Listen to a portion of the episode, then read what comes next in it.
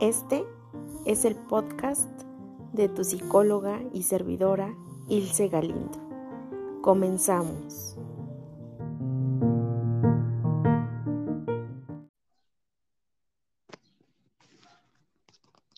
Hola a todos y a todas. El día de hoy tengo el honor de inaugurar esta sección que titulé Entre psicólogos. Hoy, 20 de mayo, celebramos el Día del Psicólogo en México, ya que esta fecha fue cuando se entregó la primer licencia para ejercer la psicología en México. Por ello, escuchas, el día de hoy es muy significativo para mí presentar este podcast, pues estamos de celebración. Es un gusto para mí darle la bienvenida a la maestra en psicología, Lisbeth Castro Amaro, que es egresada de la licenciatura en psicología en la UNAM. Tiene un diplomado en psicoterapia breve en intervención en crisis por parte de la FE Zaragoza y cuenta con una maestría en ciencias de la educación. Definitivamente la maestra se ha destacado tanto en impartir cursos como en cursarlos. Es por ello que solo mencionaré algunos. Uno de ellos es el de estrategias didácticas para el aprendizaje grupal que fue impartido por la, en la Universidad Alzate de Osorno. ¿Cómo enseño? ¿Cómo aprendo? La teoría de las dominancias cerebrales en los procesos de enseñanza-aprendizaje, igualmente impartido en la Universidad Alzate de Osuna. Psicopatología infantil para docentes, impartido por la Secretaría de Salud y Hospital de Alta Especialidad, Servicio de Atención Psiquiátrica, Hospital Psiquiátrico Infantil, doctor Juan Navarro. Y bueno, su experiencia docente también ha sido muy destacada y ha impartido clase en la Universidad Alzate de Ozumba. Entre algunas de las materias que la maestra ha dado son bases biológicas de la conducta, neurofisiología, psicología experimental, aprendizaje y conducta adaptativa, genética de la conducta y psicodiagnóstico. Desde el 2012 ha sido asesora de tesis de alumnos de psicología y de pedagogía. Y bueno, maestra, es un gusto para mí inaugurar esta sección con usted.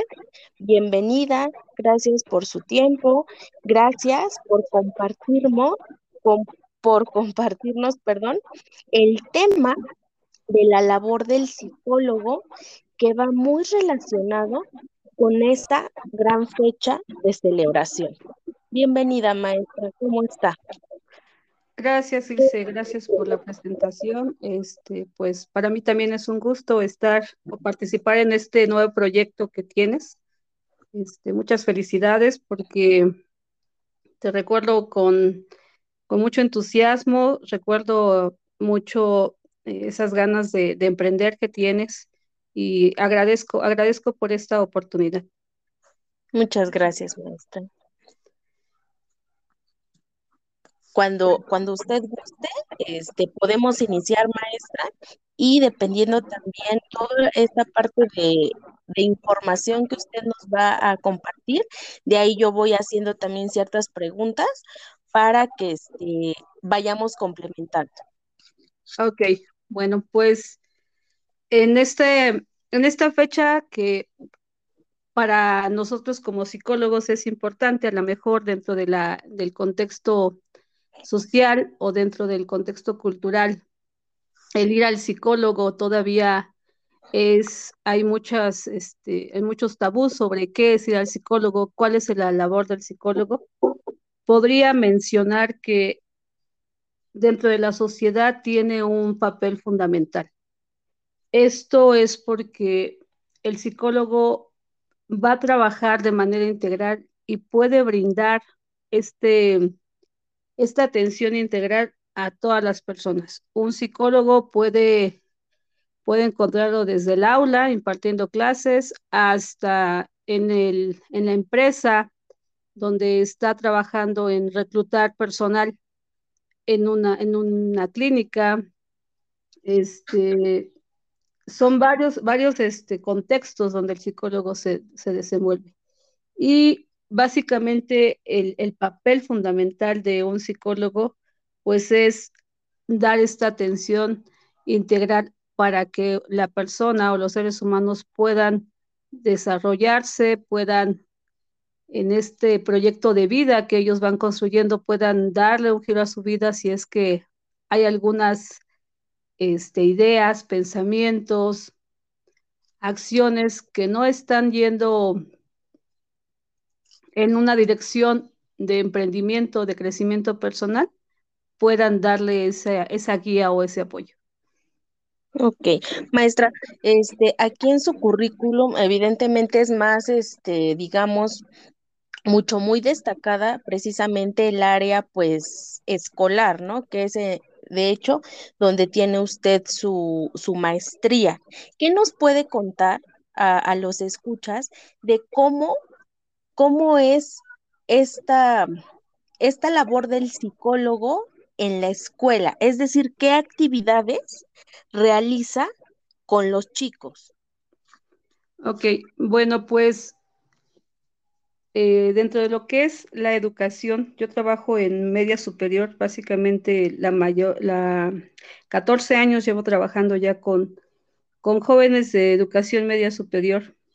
Y la labor que tiene el psicólogo dentro de, del aula en esta, en esta etapa de la vida de, del ser humano es ayudarle o guiarle para que pueda él tener un proyecto de vida, va, va a emprender hacia a qué se va a dedicar, a qué se va a dedicar, cuáles son sus metas, cuál es este, el siguiente paso que es la educación superior, si es que quiere seguir estudiando, si es el por qué no quiere seguir estudiando, el que pueda él identificar cuáles son sus habilidades, cuáles son sus aptitudes, cuáles son este, las competencias. Hablamos mucho en la escuela de sobre qué competencias el alumno tiene. Y en esta, precisamente en esta edad es donde a lo mejor el ser humano empieza a tener más conflictos en esa construcción de su identidad. Entonces, la labor eh, muy específica es esa guía, esa guía que, que vamos a tener dentro de la escuela para poderle introducir a esta parte del campo laboral. De igual manera, eh, ahora con, con esta parte de, de, la, de la, pandemia, es, estamos trabajando mucho lo que son el desarrollo de las habilidades socioemocionales. Estos duelos que los jóvenes tienen, estas pérdidas, este desprendimiento, incluso también de, del crecimiento o de la evolución que ellos tienen, y que les cuesta trabajo de este, dejar esta parte, dejar esta niñez, eh, desprenderse de, de, estas pérdidas que han, tenido y que eso causa problemas dentro del aula, que eso causa problemas en el rendimiento escolar, que eso causa problemas en la conducta, es, en el interés incluso que ellos tienen por, por querer seguir viviendo. Ahí es donde el psicólogo tiene esa función, ¿no? en, que ellos vuelvan a encontrarle este, este sentido al por qué viven. Ok. Maestra, platíquenos qué tanto impactó eh, el tema, por supuesto, de la pandemia en el rendimiento de los alumnos que usted tiene aquí en la educación media superior. Ok, no solamente en educación media superior, sino en educación superior, impactó demasiado en cuestión de las funciones ejecutivas, en función del desarrollo de habilidades, atención, concentración. Eh, cuando volvemos a entrar al aula, pues nos damos cuenta de estas deficiencias que los jóvenes tenían. Incluso en un retraso, como se ha venido mencionando en, en muchas, pues en muchos foros sobre qué retraso que vamos a tener en el aula por esta pandemia, efectivamente así es. Si de por sí venían a lo mejor los jóvenes con algunas eh, deficiencias en cuestiones cognitivas o de aprendizaje, pues ahora son más notorias.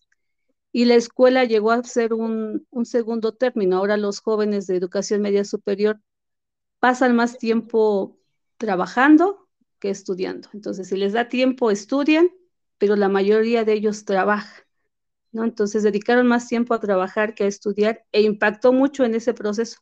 No les cuesta mucho trabajo, por ejemplo, memorizar este, algunas competencias, ejecutarlas también, ¿no? De este, se volvieron muy dependientes de esta parte de la tecnología. Y entonces, estas habilidades básicas, que como, como mencionaba anteriormente, son muy limitadas. Incluso ahorita en la, en la universidad, los jóvenes de, de sexto semestre realizaron investigación, de hecho, sobre cuáles fueron los factores que, que la pandemia dejó en cuestión de las, en cuestión de las funciones eh, ejecutivas, en cuestión de este proceso neurocognitivo.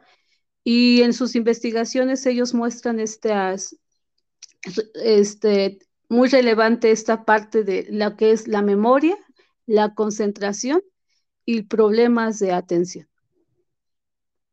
Ok. Y por ejemplo, maestra, en cuanto a la educación media superior y también en la universidad, ¿cómo el psicólogo apoya a que el alumno mejore? Es decir, ¿hay algún programa ya establecido o cómo están este pues mejorando esa parte que por supuesto pues viene siendo un área de oportunidad? Ok, dentro de la universidad, eh, la de Gire junto con la Universidad del SATE trabajó en un proyecto eh, de manera integral para poder brindar atención psicológica a, aquellos jóvenes que habían tenido alguna pérdida, aquellos jóvenes que incluso estuvieron enfermos porque tuvimos muchos casos de jóvenes este, enfermos. Y junto con el director de la carrera, el maestro Noel, y un grupo de, jóvenes que esta, esta participación se hizo de manera voluntaria, aquellos jóvenes que querían participar pudieran participar en este, en este programa resiliente para poder dar este apoyo psicológico a los jóvenes que, que habían tenido alguna, alguna pérdida o que habían tenido algún duelo dentro de lo que fue la pandemia. Entonces, nos apoyó mucho la de Gire, de hecho fueron varias sesiones en las que estuvimos participando para poder dar este apoyo a, los, a los jóvenes, no solamente a los, a los jóvenes de la carrera de psicología, sino a los jóvenes de la Universidad Alzate. Ok, es decir, que todas aplicaban, ¿no? Eh, entiendo a todas las carreras, a todas las licenciaturas que están ahí. Así es, aquellos que tenían necesidad, eh, sabían con quién dirigirse y entonces se les daba ya ese apoyo. Ok. Y por ejemplo, en la educación media superior, maestra, ¿cómo los apoyaron? En la educación media superior, eh, hace rato mencionaba, contamos con un, con un proyecto que se llama habilidad, el desarrollo de habilidades socioemocionales. Entonces, eh, cuando estaban ellos en casa, se aplicaban algunas fichas eh, a, distancia, ya sea por audio, ya sea por este video, que, se, que hablaba sobre cómo desarrollar estas habilidades dentro de, casa. Cuando ellos se integran a, la escuela, lo primero que con lo que se inicia este, en la escuela es trabajar con las habilidades socioemocionales. El quién soy, el, el qué es lo que viví en la pandemia, cómo es mi relación con mi familia, cómo me siento en este momento, este, si pudiera eh, este, cambiar en mi vida en este momento, ¿qué haría? Con técnicas de respiración, con técnicas de relajación. Eso fue con lo, con lo que iniciamos trabajando en la escuela antes de empezar a ver sobre los, a regularizar en, las materias, en las materias básicas o en este caso en las materias del campo profesional que, que llevamos dentro de, la escuela donde yo trabajo. Entonces empezamos con eso, de hecho fue un programa que, que mismo el gobierno del estado implementó.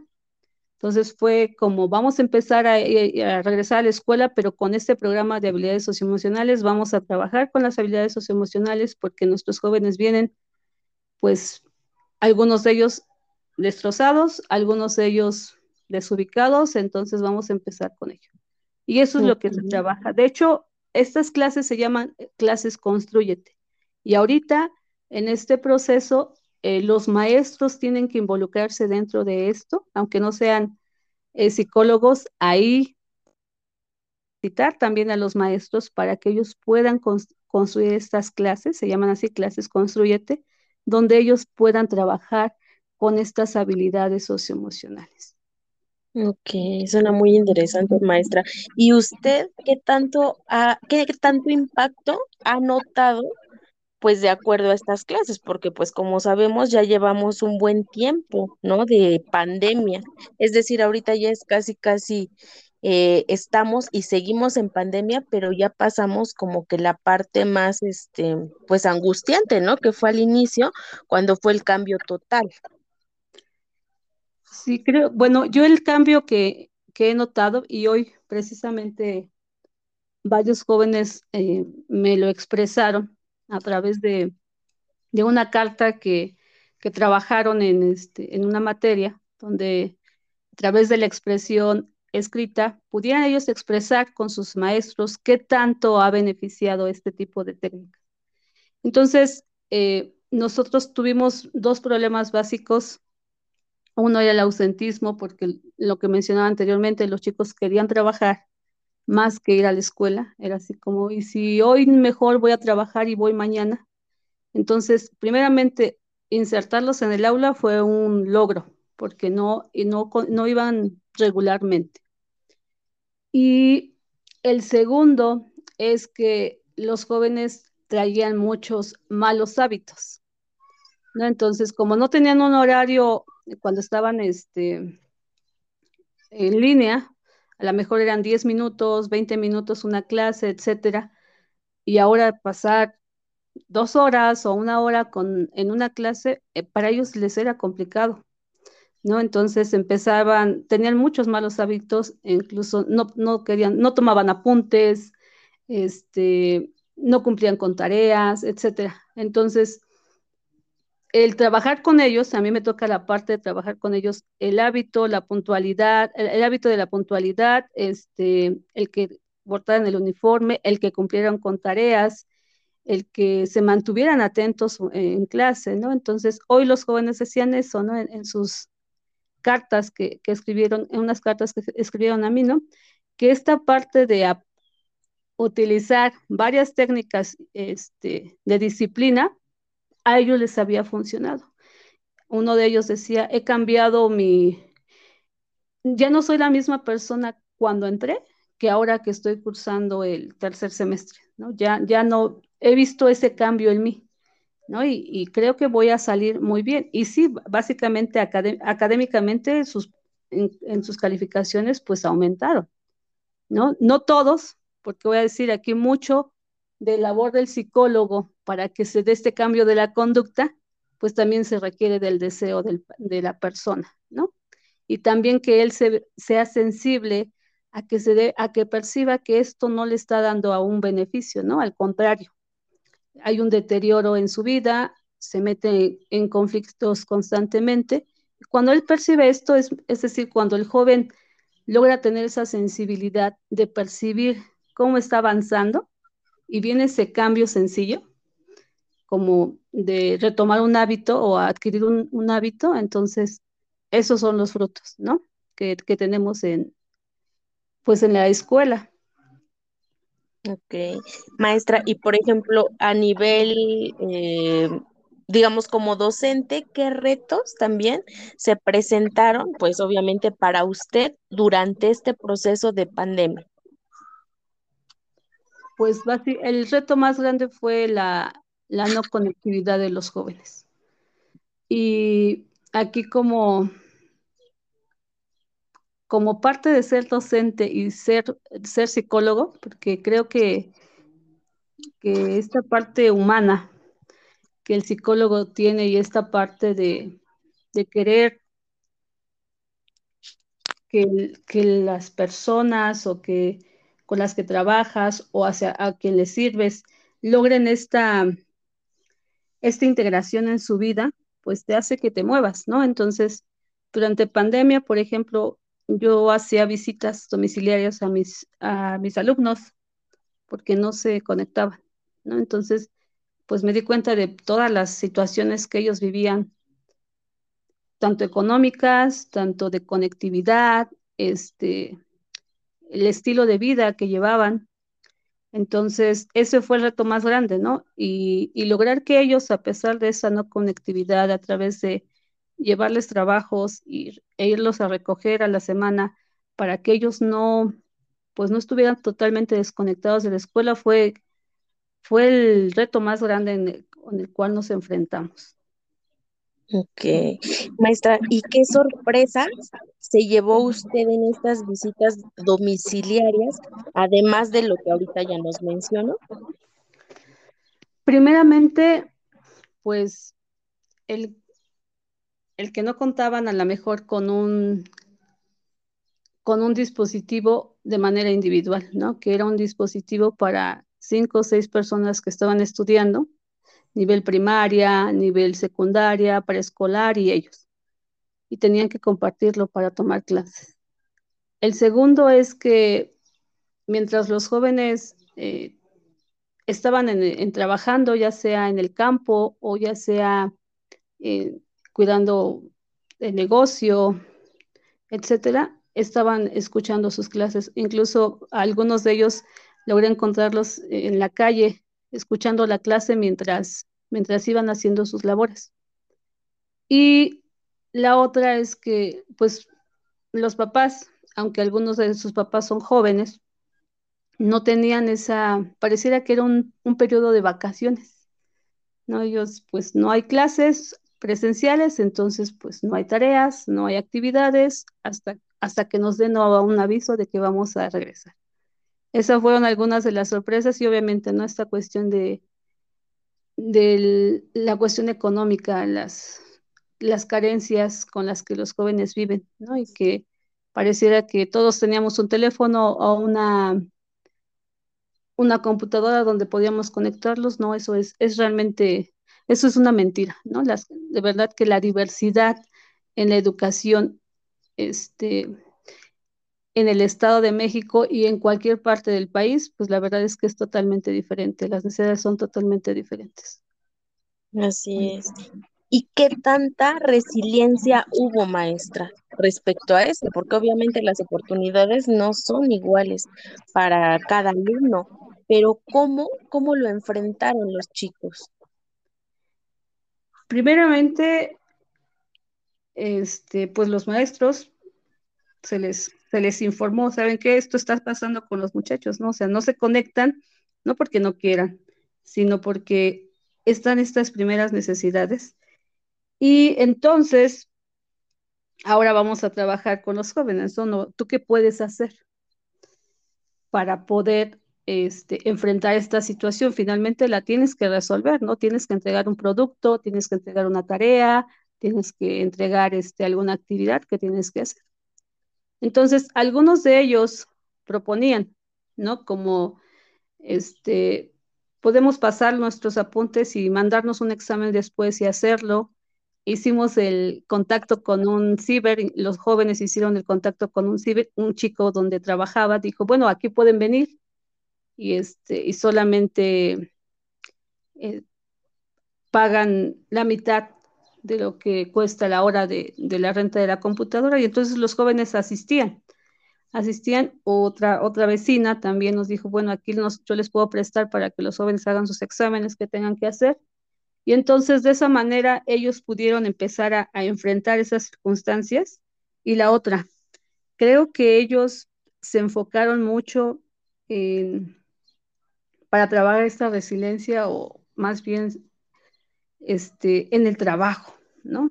Empezaron a trabajar, trabajaban algunas horas para poder ellos meter este, pues saldo a su teléfono y hacerlo, ¿no? Pero era un ya no nos vamos a conectar a lo mejor cinco días, nos vamos a conectar dos y nos mandan las actividades y lo hacemos y a la siguiente semana volvemos a entregar. Entonces empezamos a trabajar así y con los chicos que definitivamente a lo mejor no tenían un teléfono o no había este, para el saldo, pues entonces a ellos se les, se les proporcionaba esta parte de, de la guía que se les iba a entregar y ellos lo resolvían y ya con algún otro de sus compañeros mandaban las fotos para poder tener este, esta parte de sus actividades. Esa fue una forma de que ellos pudieron enfrentar.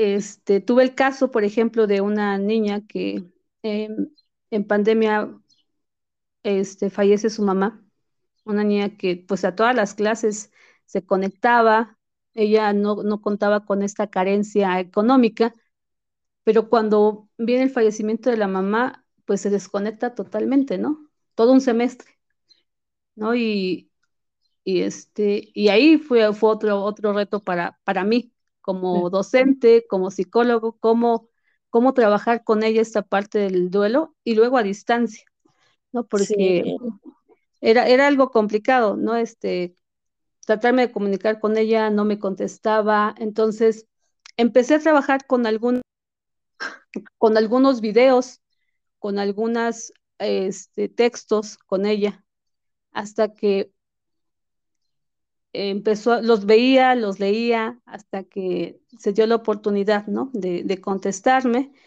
y entonces este, em, empezar a trabajar con ella, ¿no? A través de videollamada, a través de llamada, para que pudiéramos trabajar esta parte, esta parte del duelo, ¿no? Actualmente eh, la niña está cursando el el tercer semestre, el cuarto semestre, y con un promedio excelente, ¿no? O sea, el compromiso con ella, bueno, continuó, ¿no? Entonces, este, pero sí, como esos casos, hubo varios, hubo varias personas que, jóvenes que perdieron a sus padres.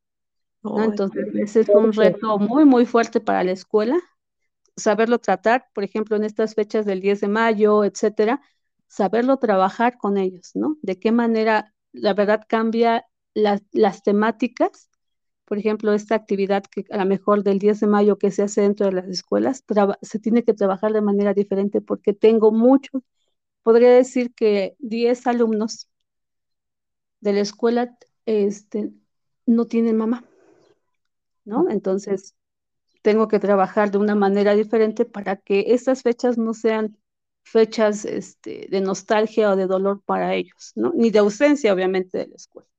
Sí, muy complicado. Pero, por ejemplo, maestra, la escuela, en el caso de que alguno de los chicos haya perdido eh, el papá o la mamá que, que fuera, en este caso, proveedores, ellos también seguían como dándole algún tipo de apoyo a los chicos para que continuaran con sus estudios o cómo lo manejaban. Sí, de hecho, por ejemplo, este, la fortuna de, trabajar, de estudiar en una escuela de gobierno es que, y, de ser una escuela con pocos alumnos, con poca matrícula, es que los jóvenes están todos becados. Ellos reciben una beca del gobierno del estado. Entonces, ese apoyo este, económico lo tienen.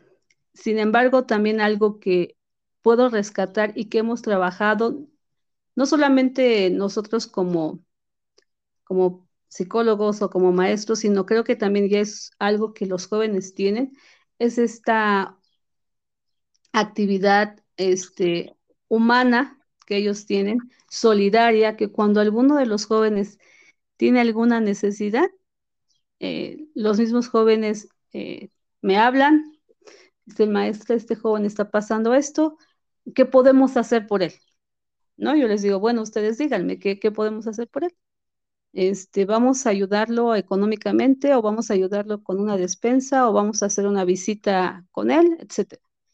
Y esta unión que hay en, en, los grupos, porque digo, son grupos pequeños, es una población pequeña, ha funcionado mucho, ¿no? Tengo ahorita el caso de un joven con insuficiencia renal, tiene un mes, que, le dan un, que lo detectan, ¿no? Empieza con la diálisis y se ausenta de la escuela básicamente 15 días y los jóvenes se organizan, maestro, vamos a ir con este joven, lo vamos a visitar, lo vamos a animar, este, le vamos a apoyar pasando de los apuntes, etcétera, y el joven se integra nuevamente, ¿no? Y algo que que puedo notar en la escuela es esta, esta inclusión que los jóvenes tienen y que han estado trabajando mucho, porque a pesar de estas carencias, estas deficiencias físicas que ellos tienen, los incluyen, ¿no? Entonces, ahí también eh, la escuela ha, ha funcionado de esta manera, tanto hay un programa que hay dentro de la escuela que se llama Construyete, el de habilidades socioemocionales. Estos dos programas creo que han funcionado mucho y los jóvenes lo llevan a, cabo. Este, pues se nota, ¿no? Cuando ellos participan, cuando ellos trabajan de manera colaborativa, etcétera. Ok, maestra, y según su experiencia, ¿qué tan significativo ha sido el aprendizaje también en este proceso de pandemia? Porque evidentemente no es lo mismo, como usted decía, eh, pues tomar la clase desde un dispositivo o bien eh, basarse en las guías, ¿no? Que se le da a las personas, a los chicos, las chicas que no pueden este, conectarse. ¿Cómo ha sido su, su aprendizaje de los chicos?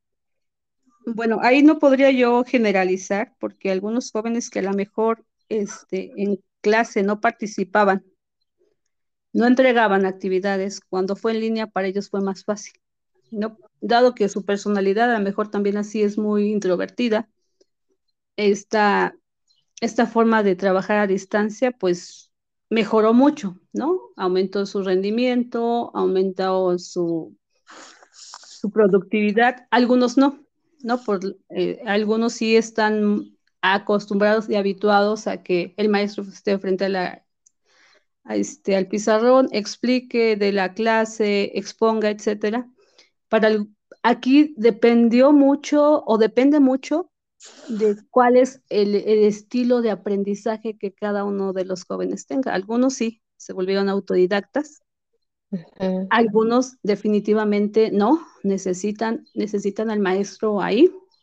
Y entonces fueron con los que empezamos a integrarlos a la escuela, los que decíamos, estos jóvenes son los que necesitan que el maestro esté ahí, vamos a empezar con ellos.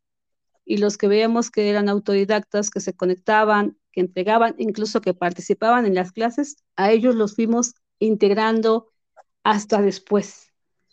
Y los que no, este, empezamos con ellos, ¿no? Porque podría decir que, pero de manera general su aprendizaje, pues sí hubo, sí hubo deficiencias, como todo yo lo mencionaba, no somos escuelas que estamos preparadas para trabajar en línea, este, aunque los maestros tengan todos los conocimientos para impartir el tema, pues siempre el modelo de implementar, de impartir clases, pues es significativo, ¿no? Sí. maestra, y por ejemplo, en la universidad, ¿tenían alguna plataforma especial para dar las clases o cómo lo manejaban ahí? Que pues también ya estamos hablando de una, este, pues educación ya más profesional, ¿no?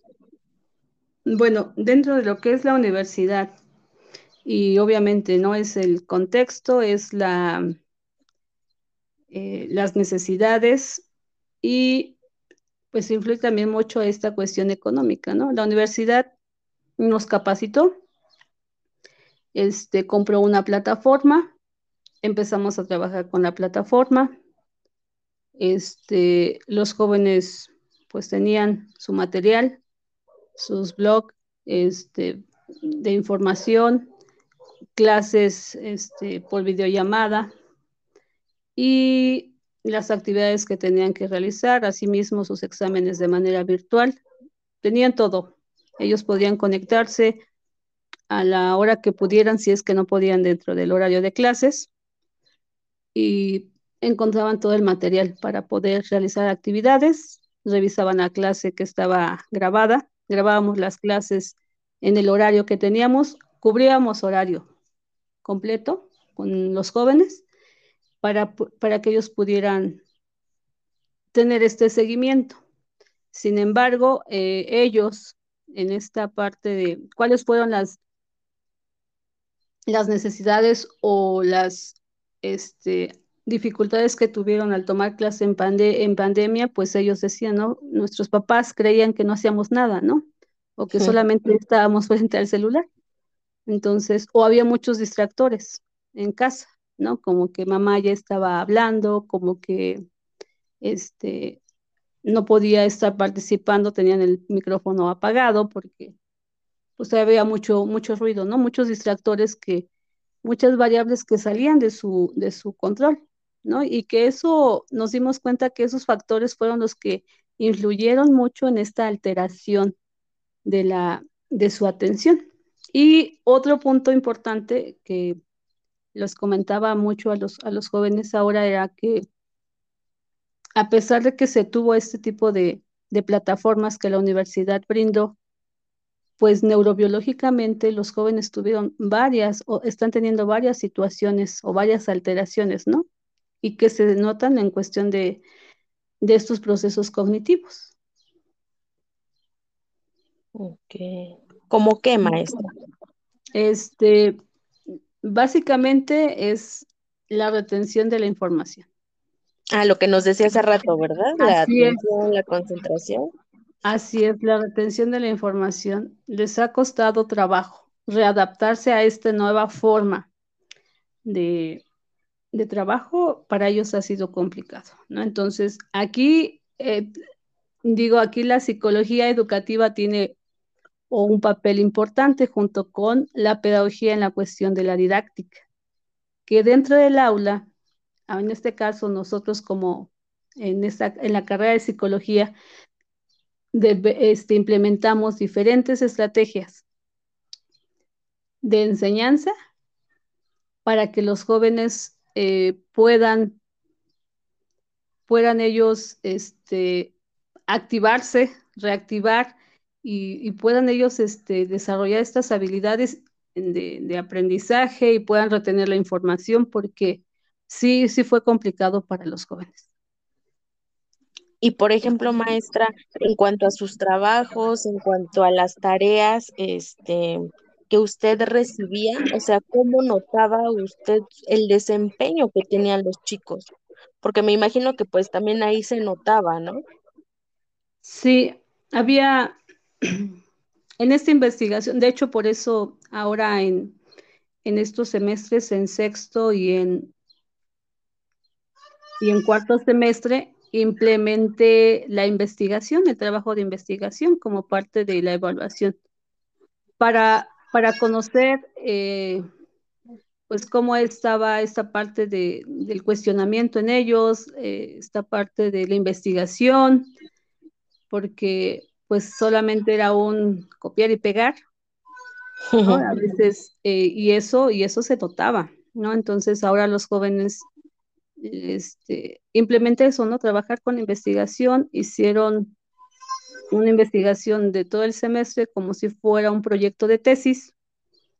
De hecho, las siguientes, siguientes semanas este, lo van a exponer, pero se fueron al campo laboral, fueron a investigar, fueron a aplicar algunas test para recapar, este, recolectar información porque esa era su deficiencia, ¿no? El, no saber analizar, el no saber explicar, el no saber formular una, pregunta de investigación. Entonces, esa es una carencia que yo noté en, los jóvenes. El cuestionamiento, sencillamente el cuestionamiento, ¿no? El, el, por qué el maestro me está diciendo esto, o el por qué la psicología se relaciona con esto, o el por qué este, la atención se desarrolla de esta manera o, por qué se da esta conectividad neuronal.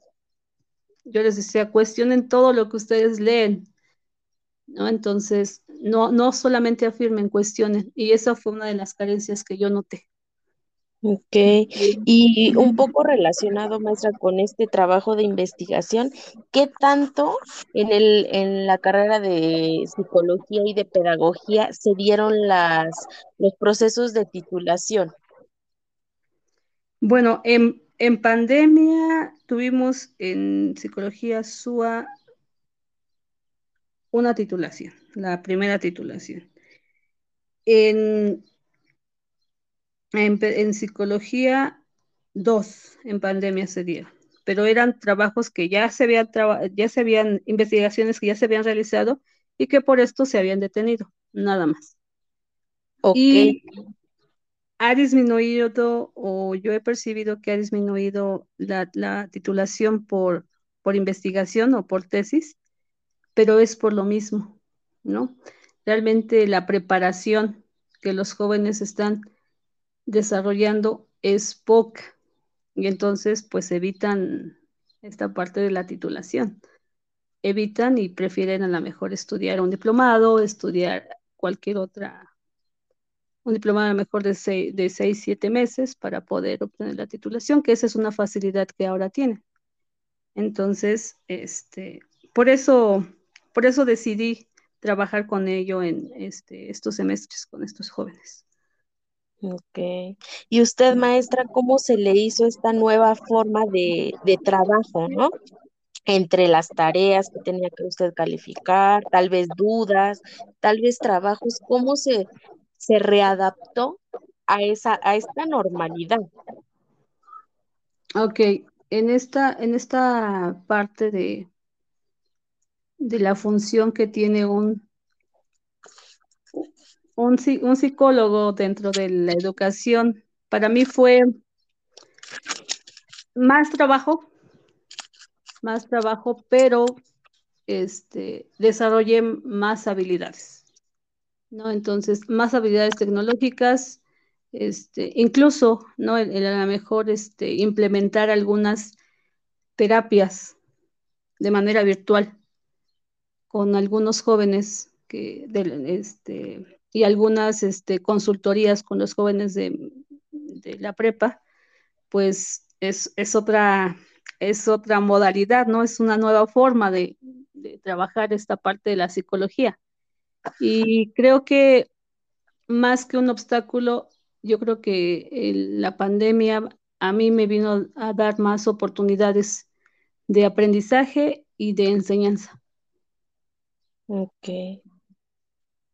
¿Qué nos puede compartir, maestra, de ese eh, aprendizaje, enseñanza y de todo lo que le trajo? Porque me imagino que vienen muchas cosas, ¿no? Muchas experiencias, pero una que usted nos quiera compartir, que okay. haya sido obviamente significativa.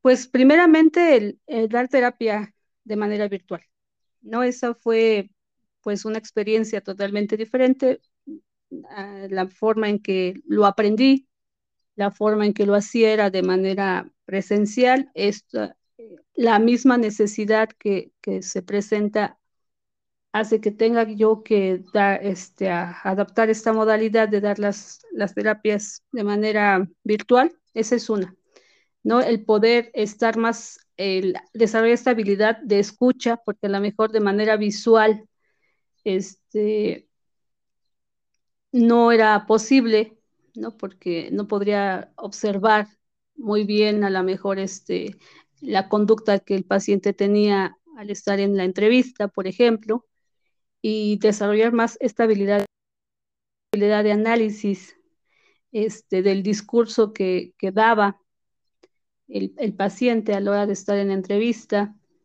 eh, la tonalidad de la voz, ¿no? Para, para identificar esta parte de la ansiedad, del miedo, etcétera, pues esa es una, es, esto fue una experiencia nueva, pero agradable, me, me gustó trabajar de esta manera. E incluso eh, lo sigo aplicando, ¿no? Este, cuando es imposible para el paciente este, moverse, entonces digo, bueno, lo hacemos de manera virtual.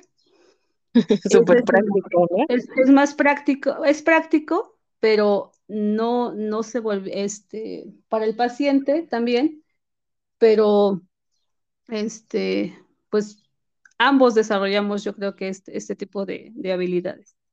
Y la otra, pues fue entrar dentro de lo que fue el desarrollo de, de algunas estrategias de enseñanza virtuales, ¿no? Como aprender a, este, a desarrollar o a trabajar con, con blog, a, aprender a trabajar con, este, con plataformas virtuales, este, a desarrollar este, juegos didácticos virtuales en las clases como estrategias de enseñanza, ¿no? Les construía este, algunas ruletas de preguntas, algunos juegos de memoramas, etcétera, y todo lo hacía de manera virtual para que los jóvenes, la clase fuera más interactiva y no solamente fuera una exposición dada por, por el maestro o por el alumno y, y quedara ahí este, pues nada más, ¿no? Entonces, esas fueron algunas de las habilidades, podría decir, tecnológicas que tuve que desarrollar, ¿no?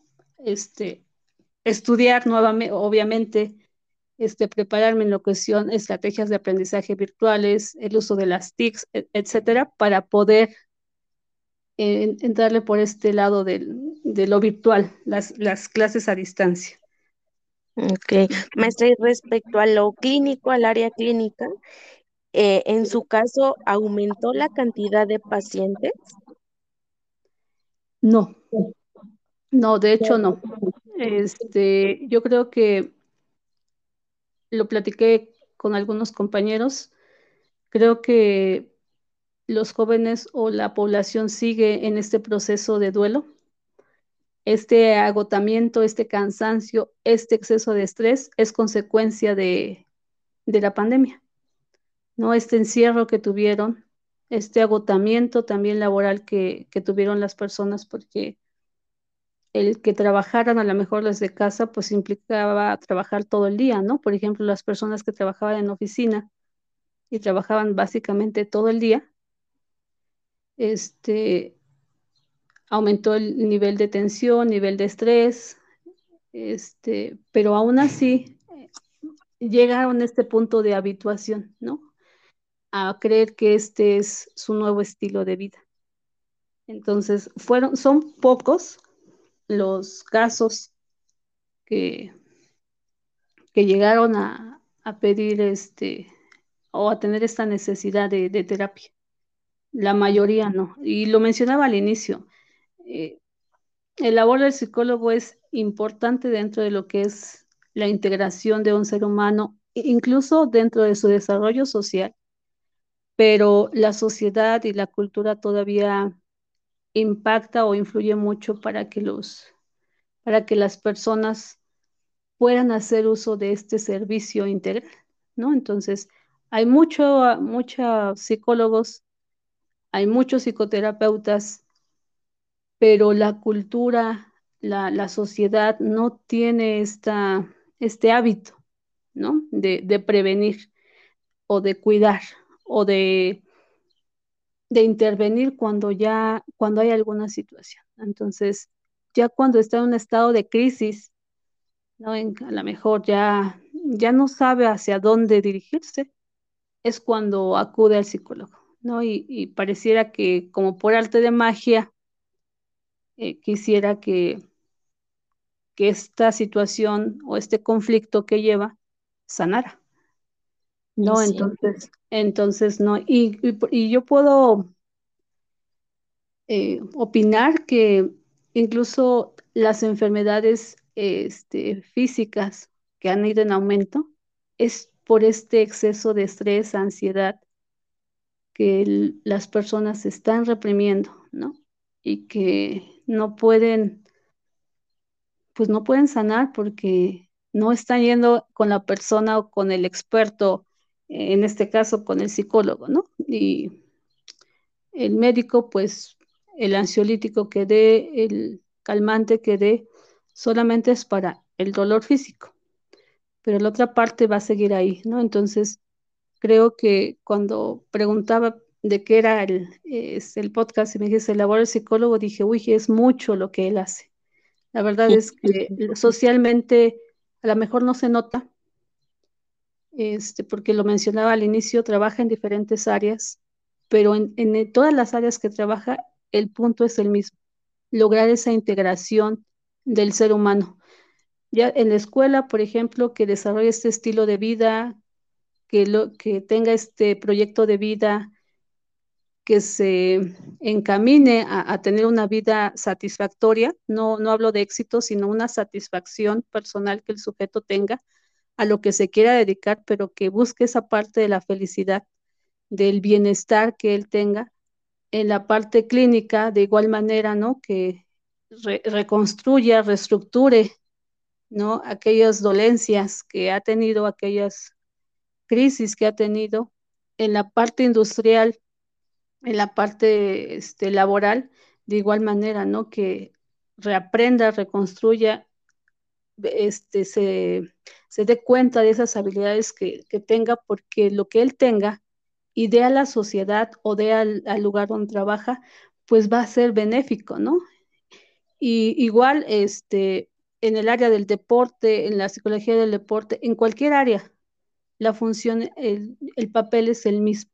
Lograr esa integración y que ese sujeto tenga esa, logre ese bienestar y logre esa estabilidad, ¿no? Sabemos que llegar a, a, esa estabilidad no va a ser al 100% porque el sujeto está en ese proceso de aprendizaje, reaprender, este, reconstruir, etcétera, este, pero que en ese proceso que está haciendo no lo vea como, como un fracaso en su vida, ¿no? Sino como lo vea como una forma de aprendizaje, ¿no? Entonces, de aquí, desde que nace hasta que muere el sujeto, pues está en ese proceso. Y creo que en ese proceso el psicólogo se vuelve un acompañante de, mm, del ser humano. Ok. Maestra, ya para ir cerrando, eh, y obviamente también de acuerdo a su experiencia, ¿Sí? ¿qué, ¿qué, considera usted que sigue, por qué siguen teniendo las personas resistencia en acudir al psicólogo? Y lo decía usted hace ratito, desde el psicólogo clínico hasta el psicólogo educativo, ¿no? ¿Por qué cree que, que se siga presentando esa resistencia a? Yo creo que tiene que ver mucho con, con lo que culturalmente se ha aprendido y la otra es el miedo.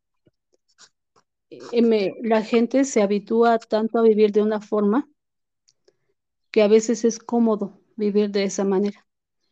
¿no? Entonces, ir al psicólogo, este, yo les digo a los pacientes, es realmente tener un compromiso, una responsabilidad, así como cuando usted se va a casar o cuando dice me comprometo y prometo este, hacer esto, así cuando va a terapia, ¿no? Y ese compromiso o ese miedo al cambio y al al creer que no va a funcionar o al creer que no voy a poder lograrlo, es lo que los limita.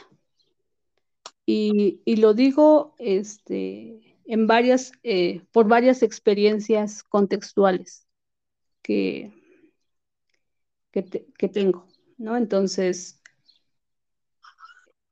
o que viví, porque a pesar de, de estos duelos que se pasaron por, por pérdidas eh, en la familia, este, pues quien fue al psicólogo, quien trabajó esta parte del duelo, quien trabajó esta parte del cierre, pues solamente lo hicimos mis padres, mi esposo y yo. Entonces, y, y mis demás familiares siguen en esa resistencia de yo puedo, ¿no? yo puedo que yo puedo hacerlo solo, no solamente es un, una etapa de tristeza, ¿no? Entonces es esa resistencia o ese miedo, ese miedo a lo que ellos se enfrentan, ¿no? Este, y no y no querer cambiar y creer que el tiempo, a lo mejor es por eso decía que eso es cultural, ¿no? El tiempo lo cura, el tiempo cura todo y no. El tiempo lo único que hace es que nos habituemos y el tiempo va a seguir su camino, de, va a depender de nosotros cómo queremos vivir. Ok. ¿Qué, ¿Qué palabras, maestra, qué mensaje le daría a los psicólogos al día de hoy que pues estamos festejando? Pues, primeramente, que tiene una carrera o que eligieron una carrera muy noble, una carrera que se puede desarrollar en todos los ámbitos profesionales y que realmente en esta formación los jóvenes que están estudiando realmente tengan ese compromiso, ¿no? Hay algo que, que me gusta mucho de, de la parte del juramento que hacen los psicólogos en la Universidad del SATE y es que cuando el paciente entre por esa puerta te va a entregar, te va, vas a, va a poner en tus manos la psique, es decir, su alma. ¿no? Esas palabras eh, las tengo muy, muy grabadas, ¿no? Y que realmente sea ese el compromiso con el paciente, que realmente sea ese compromiso con la sociedad, que cuando estas personas llegan a ti y depositan en ti su alma, tú con toda la ética tengas que dar ese seguimiento, tengas que ayudar a esa reestructuración eh, cognitiva, esa reestructuración de conducta y que lo hagas de una manera en que tanto tú como psicólogo y el paciente logren esa satisfacción. Y que el ser psicólogo no termina con tener una carrera, no termina con tener una licenciatura, una maestría, un doctorado, que el ser psicólogo es primeramente es ser una persona humana y que no se desenfoquen de eso, ¿no? O sea, y que finalmente como psicólogo eh, hay algo que también me gusta mucho, dice, necesitamos un poco de locura para poder entender la locura de los demás. Entonces, que tampoco se, se autocastiguen si tienen debilidades como seres humanos, al contrario, ¿no? Que lo vean como una oportunidad de aprendizaje para que ellos puedan poder entender esa parte y ser empáticos en esa parte cuando el paciente tenga alguna situación crítica que enfrentar. Ok, maestra. Pues siempre es un placer escucharla. Retroalimenta muchísimo siempre todo el aprendizaje que en algún momento obviamente nos, nos ha compartido. Pues yo he sido su alumna y la verdad es que es un placer. Me da muchísimo gusto que que haya, se haya podido dar el tiempo, el espacio para iniciar, le decía, esta nueva sección entre psicólogos. Espero que sea el primero de otros episodios que podamos realizar juntas, porque le decía, siempre es muy fructífero tenerla, maestra. Claro, gracias, gracias este, Ilse, gracias por la invitación y pues muchas felicidades. Eh, disfrutar el día del psicólogo es creo que hacer algo, algo bueno por la humanidad. Así es, maestra. Pues esperamos que, eh, el día de hoy nos puedan estar escuchando y no tan solo el día de hoy porque pues se queda evidentemente grabado, pero pues para los que están en proceso de ser psicólogos, los que ya son psicólogos, les agradecemos y les mandamos también un fuerte abrazo pues por esta celebración. Y nuevamente, maestra, le agradezco, le mando un fuerte abrazo y pues nos estaremos escuchando la próxima. Sí, gracias, Ilse, y estamos a la orden. Muchísimas gracias, maestra. Pues cerramos con esto. ¿Escuchas? Les mandamos un fuerte, fuerte abrazo y ya saben que también nos pueden mandar sus felicitaciones del Día del Psicólogo a los que no son psicólogos. Muchísimas gracias. Hasta luego, que esté muy bien. Gracias, hasta luego.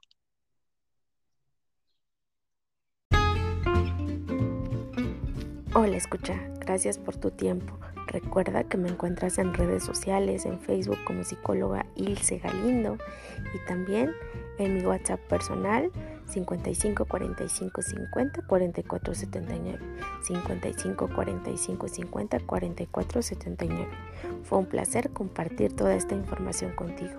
Gracias, escucha y te mando un fuerte, fuerte abrazo donde quiera que estés. Nos escuchamos la próxima.